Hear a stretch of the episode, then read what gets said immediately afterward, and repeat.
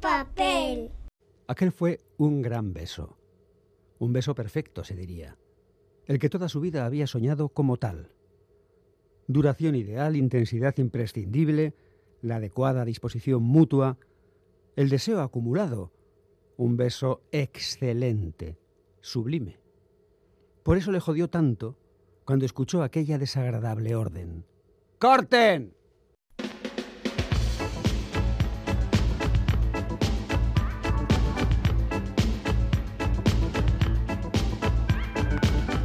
De papel.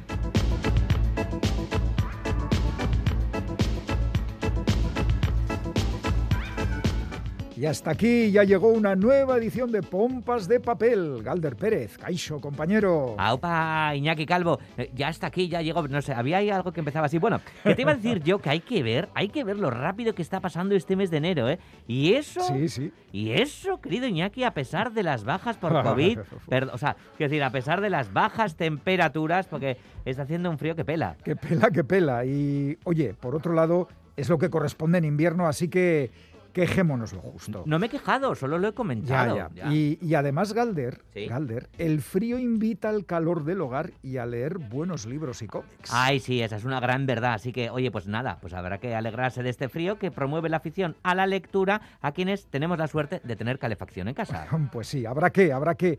Y para leer, fíjate, ahí están los cinco mejores libros escritos en los últimos 125 años, según críticos y lectores del New York Times. El mejor libro, según la lista del rotativo neoyorquino, es Matar a un ruiseñor de Harper Lee. El segundo lugar lo ocupa La Comunidad del Anillo, primera entrega de la saga del Señor de los Anillos de Tolkien. Medalla de bronce, tercer lugar para 1984 de George Orwell. En cuarto puesto se sitúa 100 años de soledad de Gabriel García Márquez. Y el quinto libro elegido por el New York Times es Beloved, de Toni Morrison. Te pregunto, Iñaki, ¿cuántos tienes leído de, de estos cinco? Mm, Pues a ver, uno, dos, tres, al menos tres. Yo también tres. De todos estos Venga, títulos, Vamos a hacer la primitiva. de todos estos títulos, hemos hablado en Pompas de Papel en algún momento de los 35 años que lleva emitiéndose el programa. Toma, ya 35 años, lo de la primitiva ha sido incorrecto, lo sé, perdón, lo me he equivocado, no volverá a suceder. Oye, 35 años después, Iñaki, que Pompa siga adelante gracias a la pasión y al trabajo de Félix Linares, Chani Rodríguez, Ane Zabala, Quique Martín, Iñaki Calvo. Roberto Mosso, Begoña Yebrago, Isal del Andabaso y Galder Pérez. Todos y todas en su sitio. ¡Empezamos!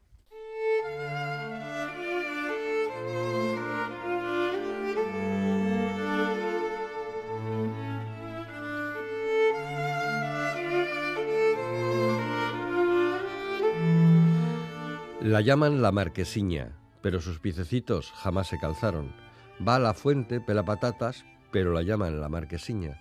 No fue a la escuela por no tener blusa que ponerse, pero la llaman la marquesiña. No probó más golosinas que una piedra de azúcar, pero la llaman la marquesiña. Su madre es tan pobre que trabaja de jornalera en casa del marqués, y aún así la llaman la marquesiña.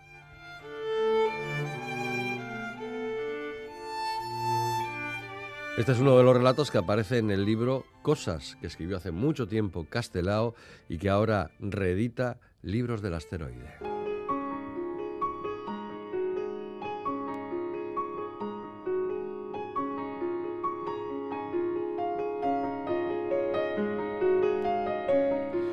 Publicados en dos partes, en 1926 y 1929, estos breves relatos ilustrados por el mismo autor sobre la vida y la idiosincrasia gallega de principios del siglo XX convirtieron a Alfonso Daniel Rodríguez Castelao, más conocido como Castelao, en una de las referencias de la literatura y la cultura gallegas.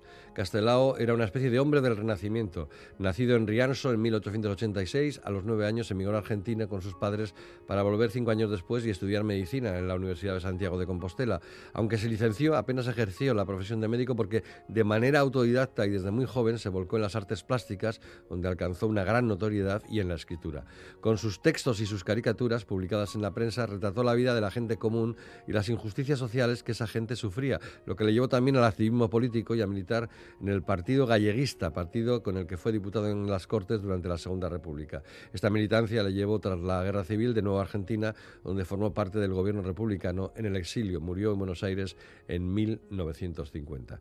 Son 45 historias las que se reúnen en este libro, Cosas, que cuenta con una nueva traducción de Luis Solano y el escritor de novela negra Domingo Villar, que además escribe un prólogo muy certero sobre la vida y obra de Castelao, sobre su significancia cultural e histórica y sobre la paradójica relación que mantenía con su tierra, como muchos gallegos, la de añorar hasta el desgarro una Galicia en la que no cabe otra oportunidad para huir de la penuria que emigrar. Castelao se vuelca en estas historias con los más desfavorecidos y crea esos tipos que se han convertido ya en paradigmas de lo gallego. Labriegos, pescadores, curas, plañideras, ánimas, tontos del pueblo, fantasmas, viejos enamorados, emigrantes pobres, ciegos de romería, animales sabios, niños tristes, viudas de hombres desaparecidos, brujas y brujos, paisanos de todas partes. Hay un gallego en la luna, recuerden gente común y extraordinaria. Se ve a la legua que Castelao conocía muy bien las tradiciones de su tierra, pero hay una forma de acercarse a esos sucedidos que entronca al autor con las propuestas más vanguardistas que se hacían en Europa por esa época. Estamos, por tanto, ante un costumbrismo que reivindica el saber popular, elevándolo por encima de ese mundo oscuro marcado por caciques sin escrúpulos y curas con almas negras como el carbón. Y no nos olvidemos del brillante humor que se acerca a la sátira y al esperpento valleinclenesco y de esos dibujos que elevan los relatos hasta el infinito y más allá. Pretende ser un chiste. Hay que leer de nuevo a Castelao. La oportunidad en este Cosas que publica ahora en castellano Libros del Asteroide.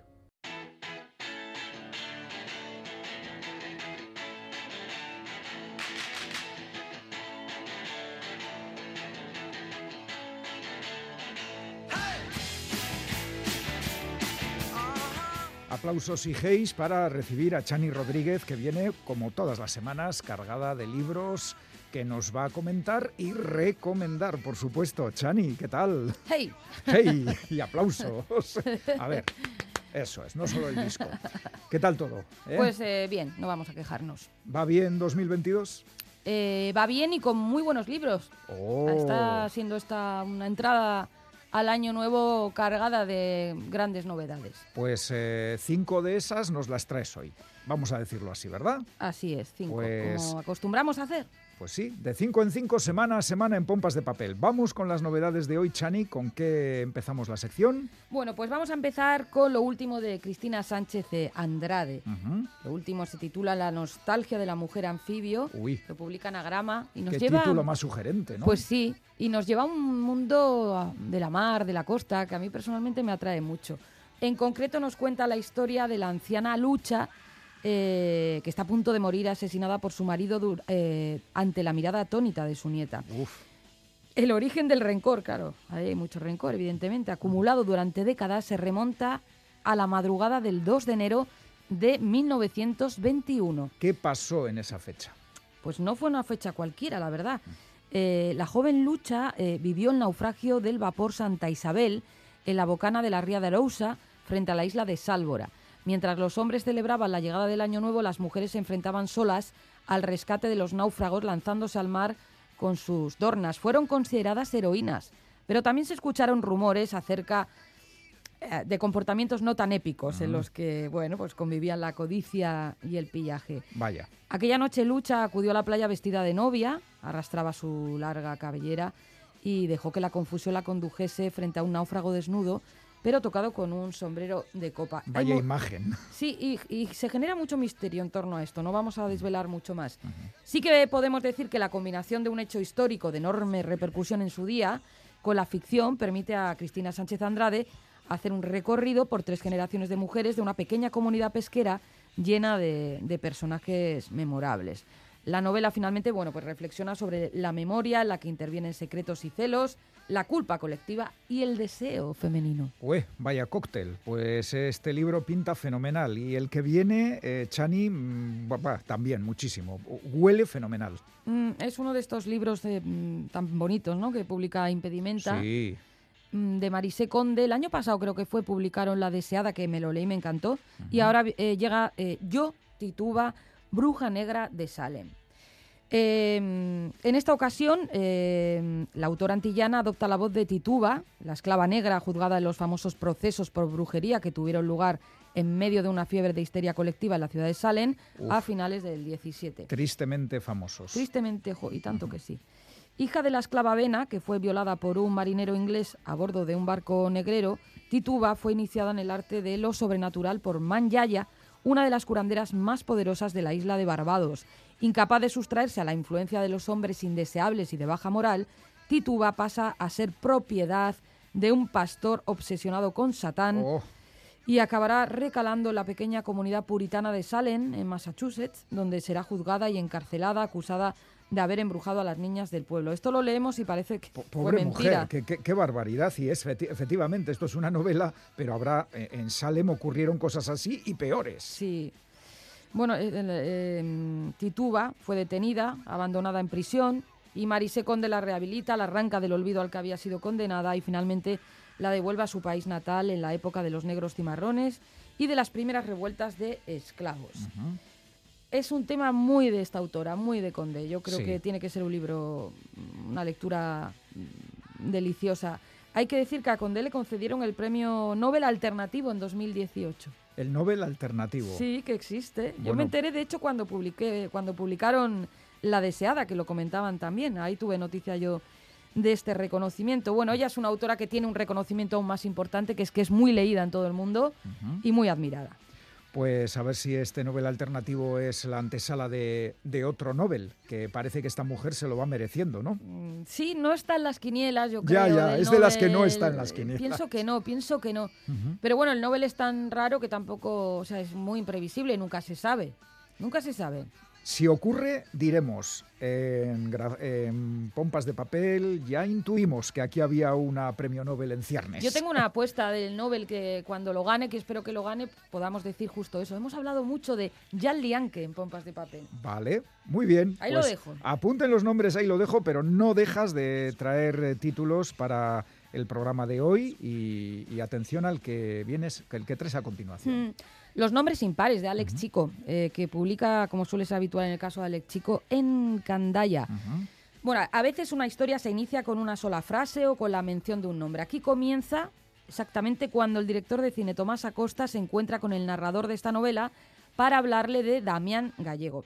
A partir de ese momento emprenden una búsqueda que intenta dilucidar quién es ese hombre que vive en Valcarca, un barrio del norte de Barcelona, y cuyo pasado está envuelto en interminables círculos de intriga.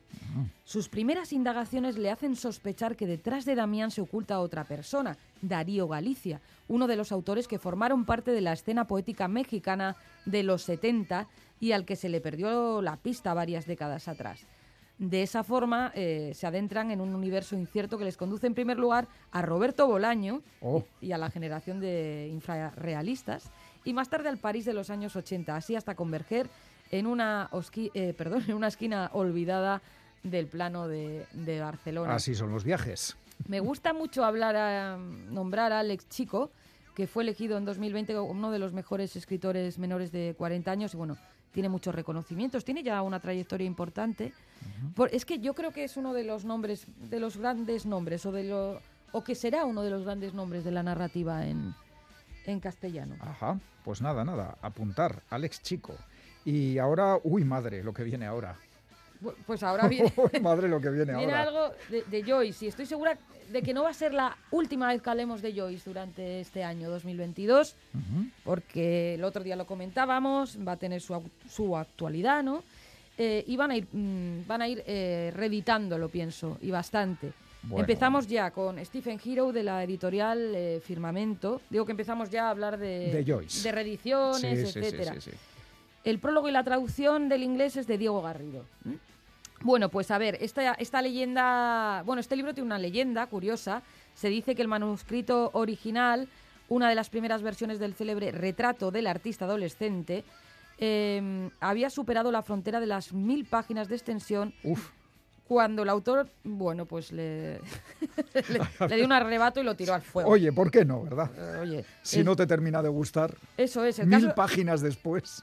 No pasa nada, no le convencían por lo que fuera. Sí, sí. Bueno, pues el caso es que su hermana Aileen eh, rescata, eh, lo rescata del fuego y algunos pasajes están incólumes. Ah, Aunque Joyce reescribió más tarde la novela en que el joven irlandés se revela contra la iglesia, el país y la familia, en esta, en esta primera versión, muy ágilmente escrita, nos cuentan, el ambiente es más discursivo y personal que en el retrato. Muchos episodios cercenados con posterioridad, en aras de una buena forma novelesca, en especial los de carácter autobiográfico, que dan cuenta de la vida íntima y familiar del protagonista, esto nos interesa, se presentan aquí en su totalidad con algunos de los diálogos más vivaces que Joyce hubiera compuesto nunca. Esto es lo que propone Firmamento, o sea, lo que vamos a leer es algo que el propio Joyce tiró al fuego. Epa, pues eh, literatura ardiente. Uy, perdón, qué malo. Pero vemos que se va a recuperar absolutamente todo sí, este sí, sí, autor sí, este año. James ¿eh? Joyce. Vale, vale, vale. Pues nada, a tomar nota Quiero y... decir, porque claro, él lo tiró al fuego, por lo que fuera. Pero Pues, se pues habrá que averiguar por qué lo tiró al fuego, ¿no? Sí. Que solamente por eso y, y nada más que porque está firmado por James Joyce. Claro. Ahí es nada. Ahí es nada. Último libro de hoy. Uf, a ver, también aquí como a fuego, más que nada por la editorial. La editorial es Vulcano.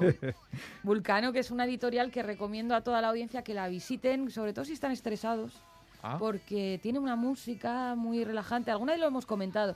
Y también sonidos de la naturaleza, una tormenta, lluvias torrenciales. Cuando vas a la página web. Sí, eh, tienes esos La página sonidos, web ¿verdad? de Vulcano hay que visitarla con los cascos. Mira qué bonito. Mm, está muy chula. Es Pues muy chula. además del libro, a deleitarse con los sonidos de la web. ¿Qué, qué nos traes de Vulcano? Pues en Vulcano, la web, en las novedades, se van a encontrar con Boscuria de Miquel Basols. Es, una, es un libro que está escrito originalmente en catalán por su autor, eh, lo escribió durante el confinamiento, y mm, es una obra de narrativa de no ficción, vamos a decirlo así, una reflexión íntima y personal sobre cómo los bosques y la montaña, la naturaleza en general, nos vinculan con lo que somos y con el tiempo vivido. Una sorprendente ventana literaria que se abre a horizontes interiores y exteriores para mostrar lo más íntimo y profundo de la relación que el ser humano mantiene con la naturaleza, la naturaleza perdida de las cosas. ¿Cómo nos olvidamos a veces de que formamos parte? Claro. Somos. No estamos aquí de prestado ni nada, somos parte. Y a veces nos comportamos como la contraparte, el enemigo. Eh, uf, qué barbaridad. Como si mandáramos. En el Sí. confinamiento nos tocó la primavera y ver cómo los árboles florecían. ¿Y cómo le gustó a la gente ver florecer los árboles? Sí, pero también había un sentimiento, pienso yo, de están floreciendo sin nosotros. Estos Pues- hacen como... No, no, no mandamos tanto, ellos van a hacer siempre finalmente lo que les parezca. Y, y Pues que es. se capte el mensaje, señoras y señores. Bueno, pues de todas estas cosas habla este libro, Boscuria, de Miquel Barceló, que... Uy, pero Barceló, no, Bals- Basols, Basols. Miquel Basols. ¿Cómo se me pegan a mí los acentos? Sí, A ver, eh, Miquel Basols, que ser es psicoanalista, Ah. pero ha publicado bastantes libros. bueno, bueno, pues nada, a leer sus libros y hacer un poco de psicoanálisis, quién sabe. Y eso es, y de autocrítica con lo de la naturaleza que hemos comentado. Efectivamente. Bueno, pues vamos a repasar los libros que nos ha traído hoy Chani Rodríguez. Que, que, como, que como siempre me hago un lío con las páginas y luego no sé el orden de las... Bueno, a- a- el orden de las cosas. El orden de las cosas es el que usted quiera, bella dama. Adelante. Bueno, voy a intentar reproducirlo en el mismo orden que lo hemos expuesto. Empezábamos con La nostalgia de la mujer anfibio de Cristina Sánchez Andrade, publicado por Anagrama. Naufragios, historia, deseo. Yo, Tituba, Bruja Negra de Salem, Marise Condé, Impedimenta. Brujería, rescatando la memoria de mujeres que desde luego eran de todo menos brujas. Los nombres impares, Alex Chico, publicado por Candaya. Realidad, literatura, ficción, todo, oiga. Stephen Hero, James Joyce, editorial Firmamento. Vamos a hablar más, bastante más de James Joyce. Ya te digo yo que sí. Y por último, Boscuria, de Miquel Basols, publicado por Vulcano. Somos naturaleza, que nadie se olvide. Que nadie se olvide de eso. Bueno, Chani, pues nada, como siempre, estupendas tus recomendaciones. Luego nos traes otro libro, Eso es. nos vas a traer otro libro. Y ahora viene el Capitán Viñetas con cómic, con un pedazo de cómic Los- tremendo, ¿eh? No lo adelantas, ¿no? Lo No, no, no, escuchamos no, ahora. Hay que escucharlo. Venga, Geruarte. Agur.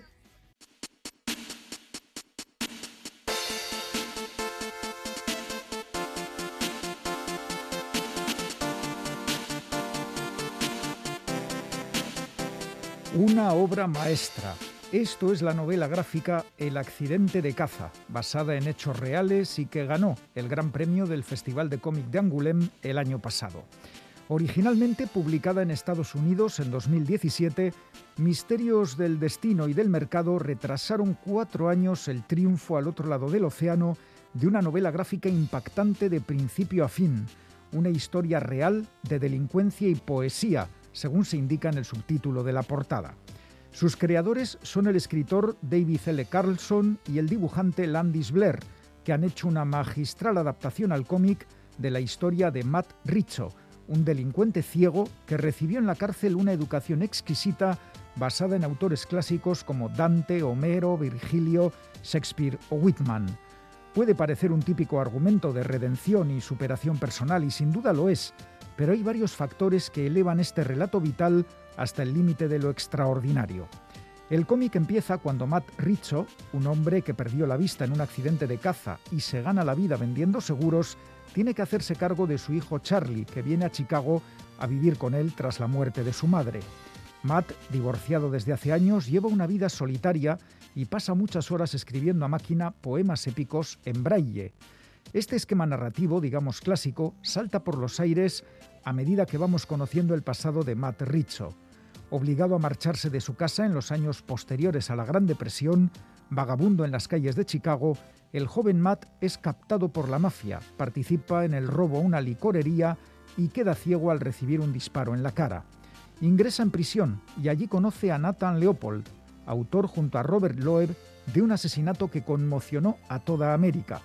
Los dos jóvenes, hijos de familias adineradas y poseedores de un alto coeficiente intelectual, fascinados por la teoría del superhombre de Nietzsche, mataron en 1924 a un niño de 14 años solo para demostrar su superioridad sin ningún tipo de remordimiento y convencidos de que cometían el crimen perfecto. Ambos fueron condenados a cadena perpetua y diez años después de su encarcelamiento, en la prisión de Stateville, en Chicago, se forjó la insólita relación entre Matt Richo y Nathan Leopold, uno de los asesinos más famosos de la historia criminal de Estados Unidos. Leopold daba clases de literatura a los reclusos y se encargó de educar a su compañero ciego, enseñándole a leer y escribir en braille y descubriendo la obra de grandes autores, en especial el poema clásico de Dante, La Divina Comedia. Una relación tóxica por momentos, siempre fascinante, con sombras muy oscuras y luces deslumbrantes. Una enorme experiencia vital que da lugar a un cómic extraordinario que no debe faltar en ninguna biblioteca. El accidente de caza de David L. Carlson y Landis Blair, publicado en castellano en una magnífica edición por Planeta. No os lo perdáis.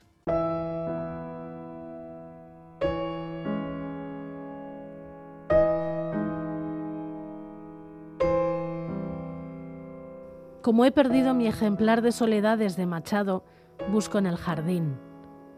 Es marzo, ventoso. Los narcisos bajan la cabeza y hay ramitos de flores en el peral de al lado. Tengo la impresión de haberme dejado el libro junto a la vieja traviesa de ferrocarril que sirve de banco, y además que la misma brisa que al hacer temblar a las huevas de rana en nuestro estanque convertido en un arenero, mientras hace flamear la ropa tendida, se ha llevado el libro. Y seguro que está allí, lanzado junto al seto de la playa, y abierto por una página en particular como si la brisa, ojeándolo, se hubiese fijado en su propio nombre entre los versos del maestro. Las más hondas palabras del sabio nos enseñan lo que el silbar del viento cuando sopla. Soledades, de Kathleen Jamie, un poema que aparece en La casa en el árbol y otros poemas, publicado por Tierra de Sueños.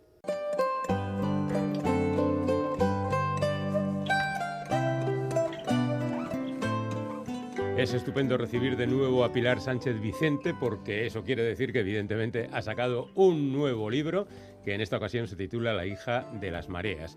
A Pilar Sánchez Vicente la tuvimos aquí en este programa cuando sacó Mujeres errantes, que no es ni mucho menos la única novela que ha publicado. La diosa contra Roma La muerte es mía son otros títulos de esta mujer que ahora nos presenta La hija de las mareas.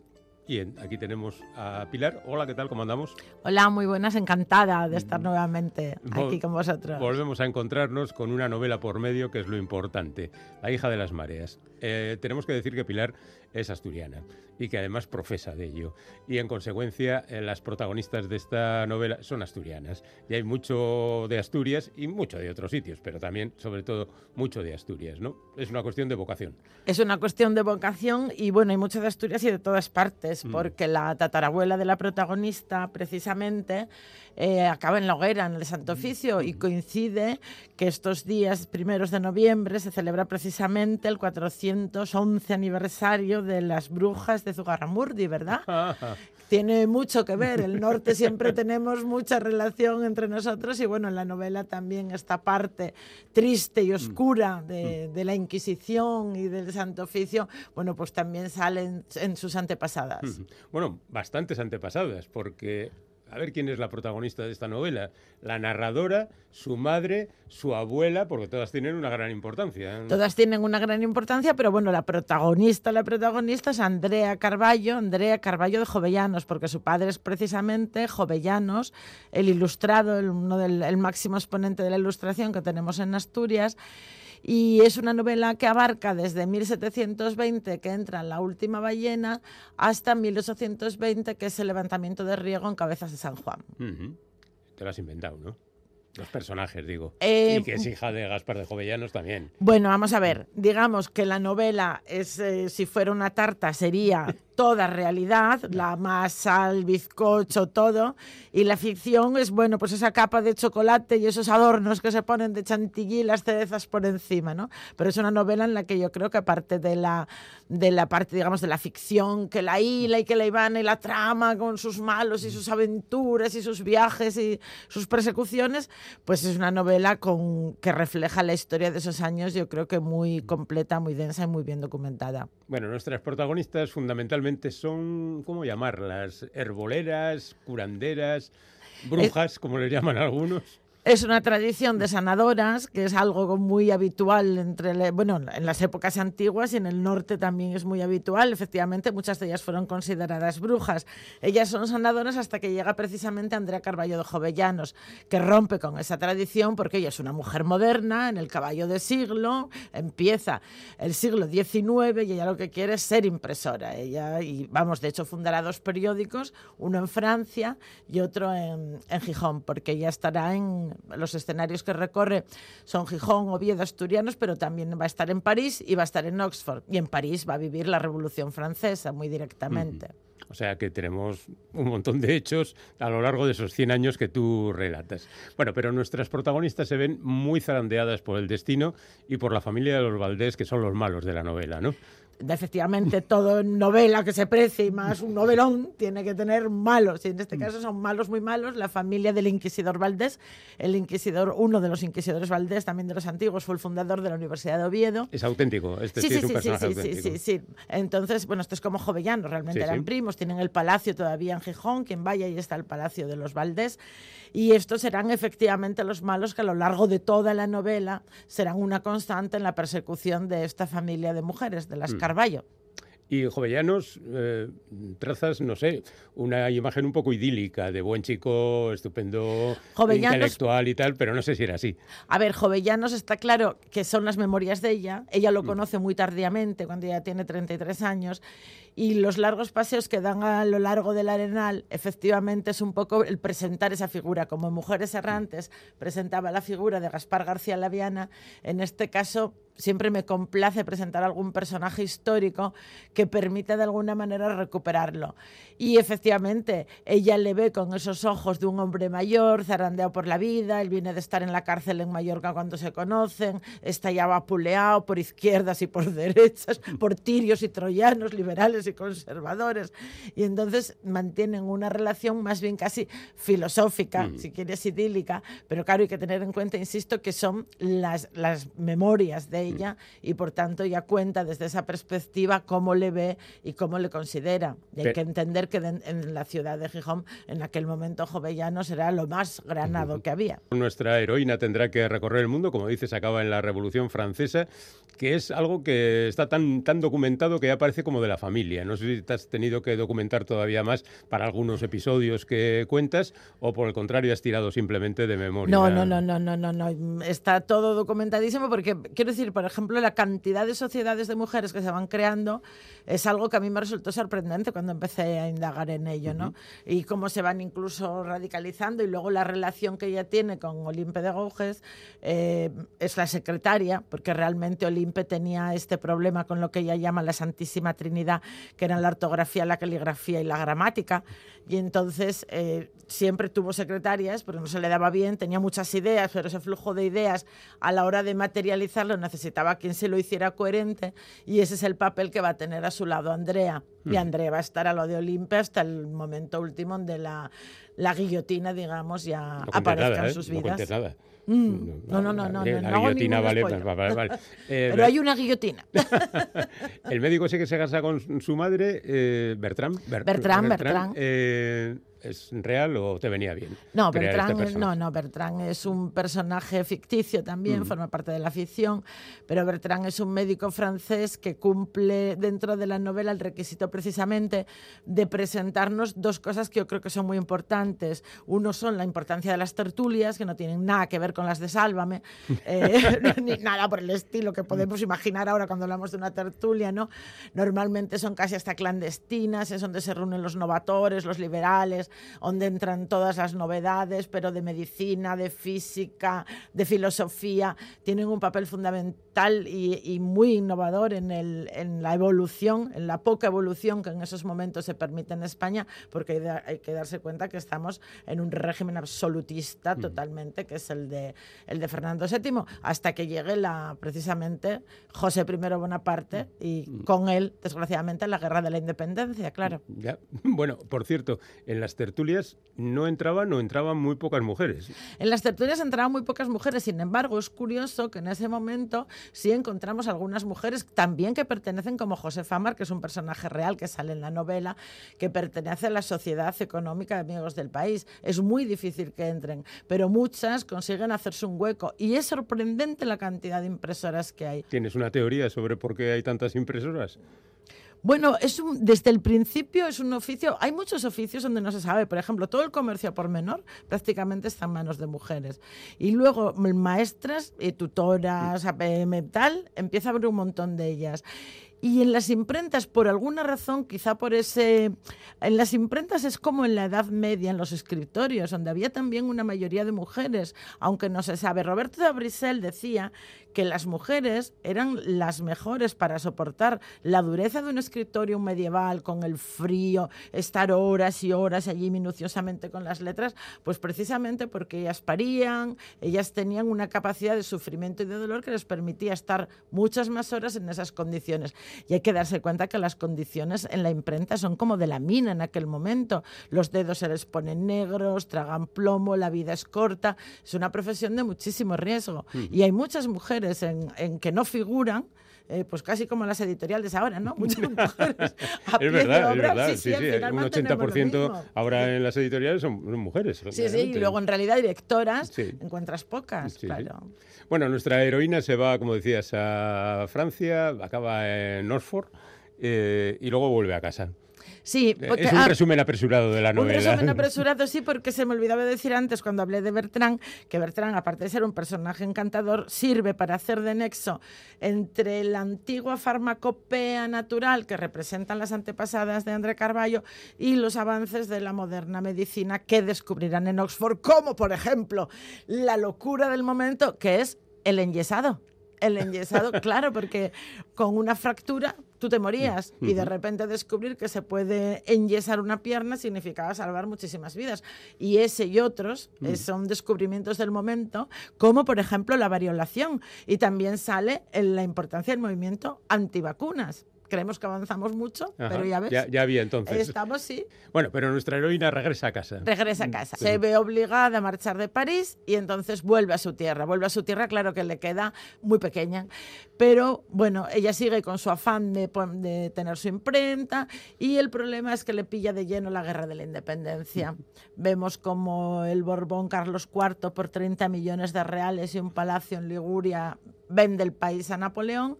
Eh, vemos cómo este avanza y vemos, vemos, yo creo que con mucho detalle y mucho realismo, porque ahí sí que está todo muy documentado, la guerra en el norte. Y bueno, pues las batallas tremendas que se, que se desarrollan y sobre todo lo que significa para la población civil. Y también la cantidad de acciones de tanto de resistencia como de supervivencia y de organización que tiene esta propia población civil para sobrevivir a esos cambios permanentes de, régimen, ¿no? donde, como de, hay un momento donde dice ella, llegaba, ayer colgaban de los árboles los vendepatrias y hoy cuelgan del árbol los patriotas. Son unos momentos históricos que tienen una documentación muy rica y unas imágenes sobre todo muy visuales que aportar. Bueno, Pilar, eh, tú que has eh, escrito tanto ya sobre Asturias, no voy a decir que se te van a acabar los temas, pero supongo que tienes ahí en el cajón unos cuantos preparados para próximas intervenciones literarias, sí. ¿no? Sí, sí, por supuesto, por supuesto. Mm. ¿Puedes adelantarnos algo o eres un poco supersticiosa? No me gusta en ese sentido, no me gusta nunca adelantar nada. Lo único que puedo decir es que es un biopic, es un... Ah, bueno. Esta vez nos vamos a una persona, a una persona también muy sorprendente, real, muy real y de la que afortunadamente, bueno, pues pude disponer eh, no solamente de toda su correspondencia, eh, sino también hablar con los, bueno, con los nietos y tataranietos que, de su familia, que son los que conservan. O sea que, bueno, yo creo que va a ser una cosa muy guapa también en el momento en dos años un nuevo libro. Sí. Hace dos años me parece que. Bueno, lo que pasa es que en el anterior no estuvimos. Estuvo La muerte es mía, porque estábamos en plena pandemia, que saqué yo una novela tan adecuada como La muerte es mía, que precisamente pronosticaba una pandemia.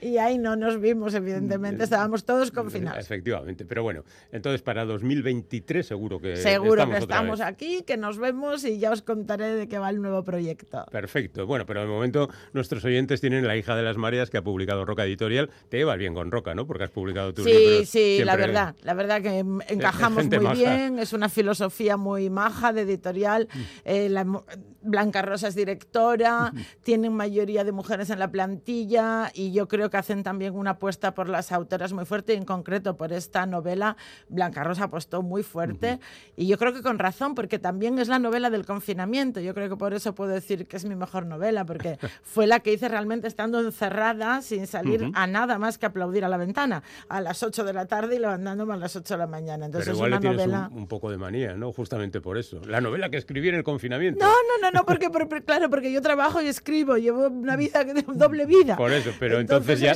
solo escribías. Esta era solo escribir, por tanto fui feliz, o sea que no, no. Yo creo que eso se refleja y se nota también. Pues hecha con gran intensidad la hija de las mareas, Pilar Sánchez Vicente. Hasta la siguiente, pronto. Gracias por darte una vuelta por aquí. Muchas gracias, Feliz, y a todos los oyentes.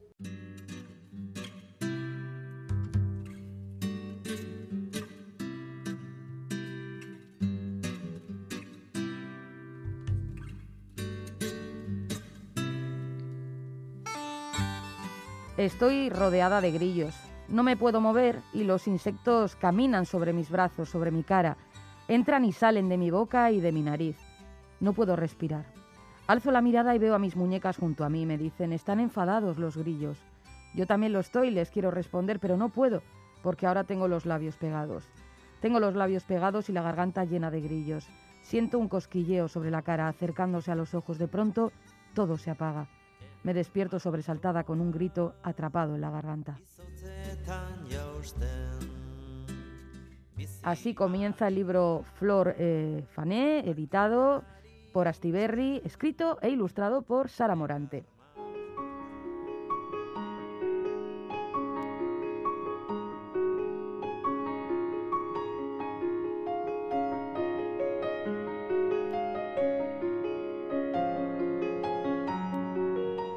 La protagonista de Flor Fané es una niña que se llama Olga, a la que acompañamos en el tránsito de la infancia a la primera adolescencia.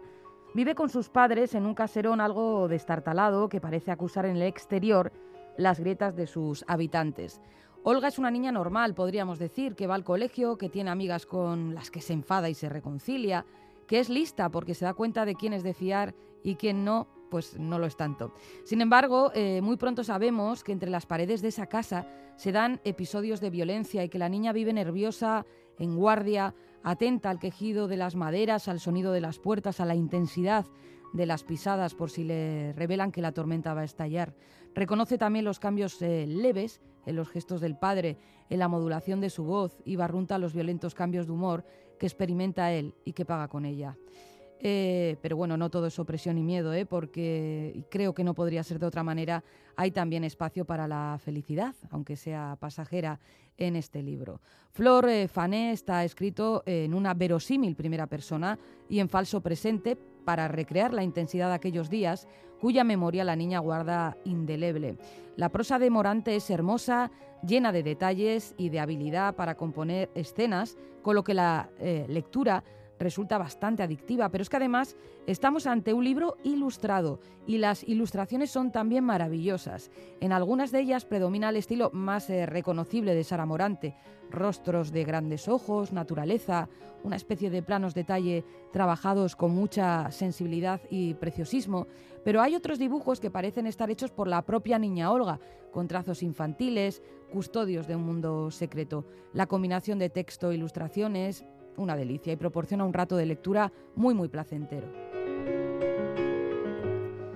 Flor Fané, que a pesar de lo explicado anteriormente es la historia de una liberación del camino de la oscuridad a la luz, está editado con mucho, mucho mimo por Astiberri.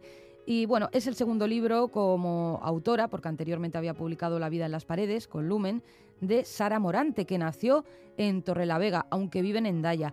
Ha ilustrado novelas, cuentos y poemarios. Su trabajo se puede encontrar en más de 50 cubiertas de libros.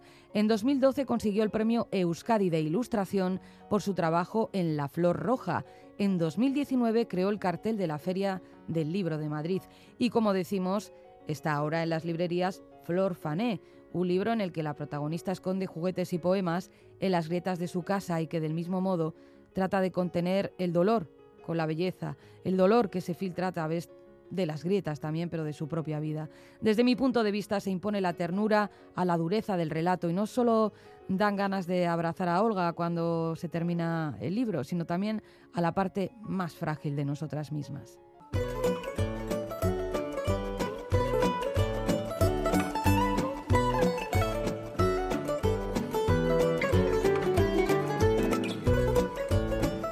Y tiempo ya para el concurso de pompas de papel. Las respuestas al enigma que nos planteó Bego Yebra los pasados 4 y 6 de diciembre son estas. Título del libro, Contra el trabajo. Yo también. Autor, Giuseppe Renzi. Eh, ya, ya, ligero desliz de Bego que eligió por segunda vez a Giuseppe y su libro. Sí, ¿verdad? Ya, ya, Sí. ya. Es que creo que además, fíjate Iñaki, que hice el mismo chiste. Claro, claro, porque es que, pues como que obliga, ¿no? Un poco el título. Eso no ha eh, impedido. ¿Tú estás a favor del trabajo? Eh, yo estoy. eh, eh, Estás ¿cómo? sentado en este momento. Sí, estoy Vale. trabajando. Vamos a decir que en este momento estoy a favor. Venga. Oh. Que quiero decir eh, que la- el ligero desliz de Bego no ha impedido que, subrayando la existencia de esta repetición, pues muchas personas han participado como siempre, han acertado, bastante lógico que acertarán, y como siempre, pues algunos y algunas añaden comentarios. ¿Te parece que repasemos algunas de esas eh, cartas y correos? Es- es- es- es- te, te muero de ganas, mira lo que te digo. Bueno, pues fíjate. Andrés que nos dice, pues sí que debe estar de acuerdo Bego con los postulados de la obra incógnita, tanto que diría que se ha repetido la propuesta de hace unas semanas, así que no pienso cambiar ni una coma.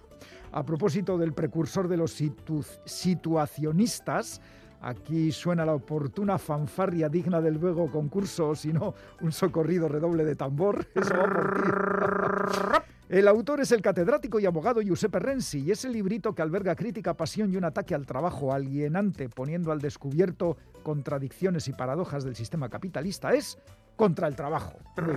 Oye, me ha gustado lo del redoble. Es que recasco. Bueno, vamos a ver, ¿qué nos dice Isabel? Estimado equipo de Pompas de Papel, hoy he tenido que escuchar vuestro programa fuera de su horario y he bajado eh, del podcast hasta aquí sin problema. Mi sorpresa ha llegado cuando he prestado atención a las pistas del concurso y he observado que la última de ella era la lectura de la obra Contra el trabajo de Giuseppe Renzi. Como ya fue la obra que pedíais en el concurso del 22 de noviembre, se me ha ocurrido que quizá haya habido un error en la carga del programa. Supongo que no, porque tenéis unos técnicos estupendos, pero por si acaso os lo comento, porque en los diversos años que llevo escuchándoos, no habíais repetido ningún libro en el concurso. Ay, ay, ay. ay, bueno, ay, por si acaso yo os envío mi participación. Si hay algún error, ya me lo comentaréis y volveré a escuchar el programa. Eh, muchas gracias por los buenos ratos que me hacéis pasar. Es difícil encontrar un programa que hable de literatura de manera tan amena. Isabel, qué maja. Eh, bueno, hay gente que con una frase resume lo que ha ocurrido. Eh, por ejemplo, Maribí.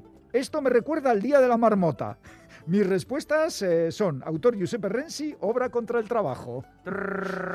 Y eh, otro, gusta lo del día de la marmota. otro porque Es que el comentario. trabajo es así, o sea, en- Begoña ha estado muy acertada. Muy acertada, muy ¿verdad que sí? ¿Verdad que sí? La Yo semana que viene también. Venga, ¿eh? voy a dejarme de ambigüedades. Sí, señor, ha estado muy acertada, Claro muy acertada. Sí, claro que sí. Y por último, Marga nos dice... Déjate de ambigüedades, Iñaki, sal del armario. de Salgo, una salgo, vez, venga, contra va. el trabajo, Ala, venga. ay. Marga nos dice, hola, esta semana estamos disfrutando un poco más de la lectura porque ya teníamos la solución del concurso. Gracias, Begoña. Prepararemos papel y boli para la respuesta. Autor Giuseppe Renzi, título Contra el trabajo. Bueno, pues ahí están las acertadas opiniones de Claro, nuestra yo, audiencia. fíjate, creo que hice la fanfarria más eh, a las barricadas, ¿no? En su momento. este. No, hoy, hoy me quedo con el redoble, ¿eh? Que Bueno. no- la idea, Andrés, ya está. Pues eh, vamos ya, si te parece, con los premios a tres oyentes de Pompas que han acertado las respuestas. Libro contra el trabajo, autor Giuseppe Renzi. Ah, por ello. Se han tomado el trabajo de responder. Copy, paste, copiar, pegar. El Copia tu taichachi. El primer lote de libros es para Iñaki Beristain Aguirre, de Donostia. El segundo lote de libros es para Espe Arriarán, de Vergara. Mira, todo se queda en Guipúzcoa, ¿eh? y el tercer lote de libros es para Begoña García Huete de Gallarta. Ah, mira, mira, Bueno, ahora aquí, aquí reparto, sí. Sorionaca los tres, Iñaki, Espe y Begoña. Os recordamos que para participar en el concurso de pompas eh, mandáis las respuestas a la dirección de correo electrónico pompas.eitv.eus. Y si queréis enviar una carta, una postal, que de vez en cuando alguna llega, lo podéis hacer a esta dirección. Pompas de papel, Radio Euskadi, Capuchinos de Basurto 2, 48013, Bilbao. Mandar postales, que a Iñaki le hace mucha ilusión. El concurso de pompas. Las pistas para acertar la respuesta nos las da, como siempre, Bego Yebra. Contra el trabajo, Giuseppe Renzi, me lo sé. A ver, Bego. Que no, que no.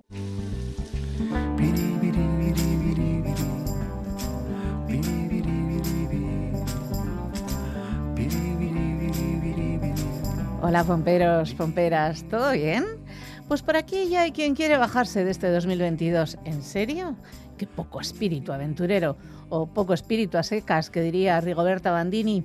Dice también que ella siempre intenta entender cosas que tienen que ver con el ser, como vosotras y vosotros. ¿O para qué es la literatura? Una historia de mujeres, de sometimiento, de lucha contra el destino en el siglo XX. Dinero, poder, pobreza, clases. Una novela. No es un clásico y puede que nunca lo sea. La autoría producto de la Facultad de Periodismo o cómo convencer a la familia de que escribiendo puedes ganarte la vida. No es su primera novela, la cuarta. La primera se publicó también en el Reino Unido, por donde pasó después de dedicar un tiempo a la especialización en periodismo financiero en los Estados Unidos. Fijaos, de entender de dineros y explicarlo a novelarlo, porque de gestión de dineros también va la novela que os proponemos hoy. Y la pista definitiva.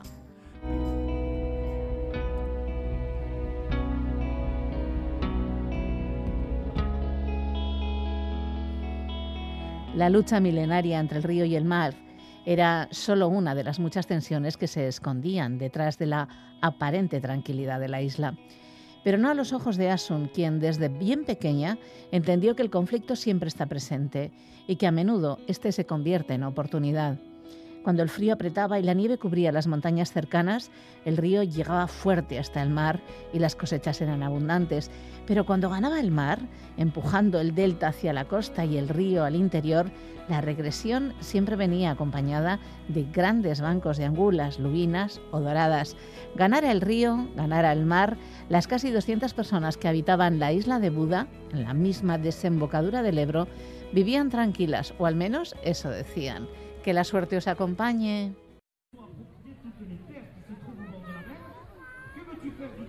Lo kanta.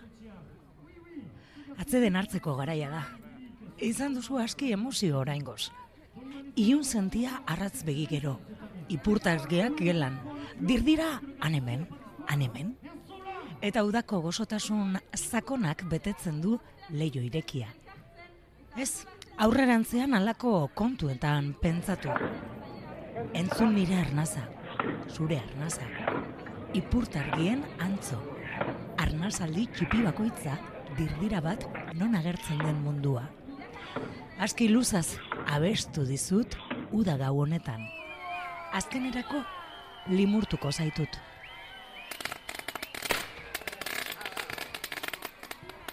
Munduak ezin dizu eman onelako ikuspegi iraunkorrik. Ni maitatzen ikasi behar duzu. Gizakiek ikasi behar dute. Iziltasuna eta ilunpea maitatzen.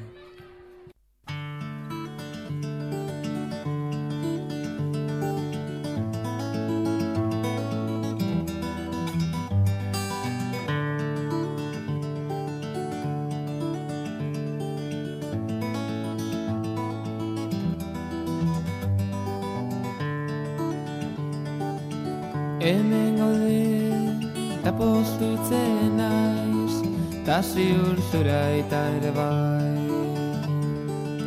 Ta zer ondo, zelan dihua, zure bufanda txuria.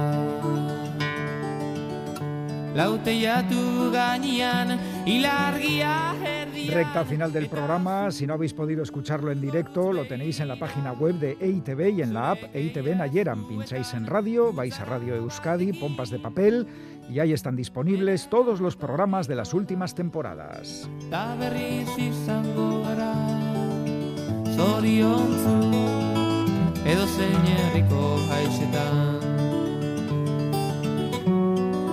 Pues así, con poema traducido al euskera de la Premio Nobel de Literatura, Luis Gluck, y el temazo de Itois Lauteyatu, llegamos al final de esta edición de Pompas de Papel. Y pedazo de final, ¿eh? Sin igual. Hablábamos del frío y ya tenemos aquí Bufanda Churilla que nos ha traído la canción. Bueno, remate fantástico para un programa elaborado con muchísimo amor por Quique Martín, Félix Linares, Ane Zabala, Chani Rodríguez, Iñaki Calvo, Goizal del Andabaso, Roberto Mosso, Begoña Yebra y Galder Pérez. Gracias por estar ahí, escuchándonos. Eskerrik asko denoi, agur. Agur.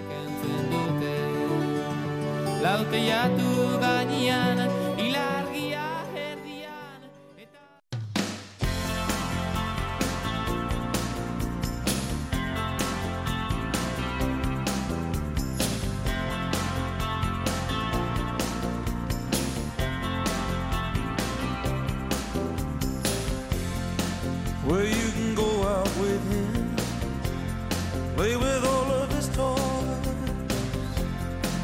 but taking care of you, darling, ain't for one other boy. Oh, there's something in your soul that is gonna rock. Loving you, baby, loving you, darling. Loving